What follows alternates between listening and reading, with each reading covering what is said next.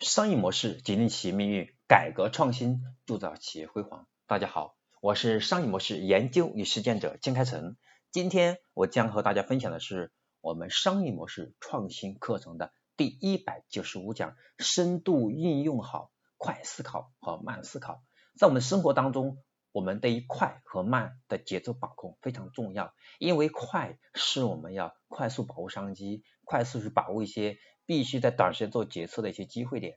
那么慢思考是希望我们要去把握本质，能够去考虑我们的深度之后再做出判断，让我们更加理性一些，减小风险。那么其实呢，我们在思考的时候啊，也就是这两种思考方式，慢思考和快思考。那么思考的快思考是基于人类的本能、习惯、经验，快速对一个问题做出判断；那慢思考是基于理性、逻辑、深入思考，是分析一个问题而做出判断。我们去做一件事情的时候，我们需要去思考的时候，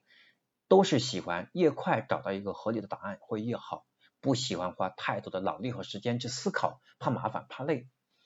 比如说，我们现在举个简单例子，现在的是同一款鞋，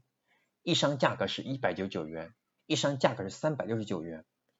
你用快思考会觉得三百六十九元的也太贵了吧？那如果再如果再多。多加一双六百九十九元的价格跟它做对比呢？这个时候我们发现三百六十九元那双鞋好像价格又很合理了，不贵了，反而觉得一百一九一一百九十九的那双鞋的质量应该差，因为它价格太便宜了。这样的思考就是快思考。有没有发现？其实我给你一个对比的时候，你就发现原来本来一百九十九是价格最公道的，但是和六百九十九是做对比的话。就觉得一百九十九很不靠谱，所以假如说我们有，我们是同一款鞋，有三种价格，一个是一百九十九，一百，一个是三百六十九，一个六百九十九，我们大部分人呢的直觉会选择三百六十九，因为总是觉得被蒙的可能性会比较小一些，是吧？这就是我们生活当中经常是我们的快思考给我们带来的生活当中的，也有可能算是一种苦恼，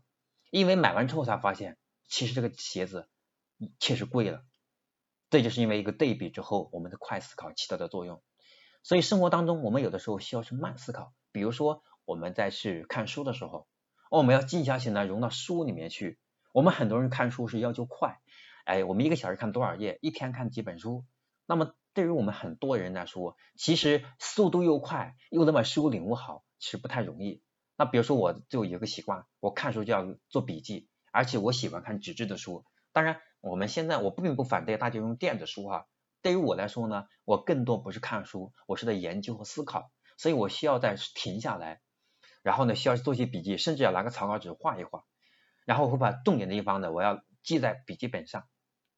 所以这就是一种慢思考。但慢思考呢，它有个缺点是时间会过得很快，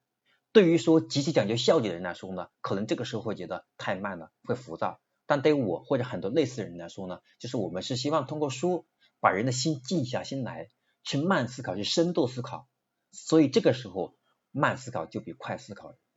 要好一些。但有的时候我们在商场逛街，包括我们的线上去购物的时候，那这种都是大部分呢都是还是感性多一点，因为我们在我们在这个琳琅满目的这种市场产品的展现当中的时候。我们有的时候为了生活嘛，那生活之美有的时候就是一种感性带来的，对吧？太理性了反而会，我们就觉得生活都少了一些品味。所以，我们慢思考和快思考，要根据不同的场景，根据不同的问题，去随机做出用哪种思考方式会更合适，减少我们生活当中如果太快，我们就发现呢，其实我们觉得就觉得很浮躁；如果太慢，我们会觉得啊。没有没有这种没种一种没有一种啊生活的少了一些乐趣吧，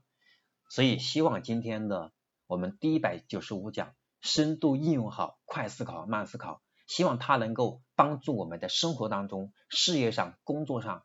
能够游刃有余。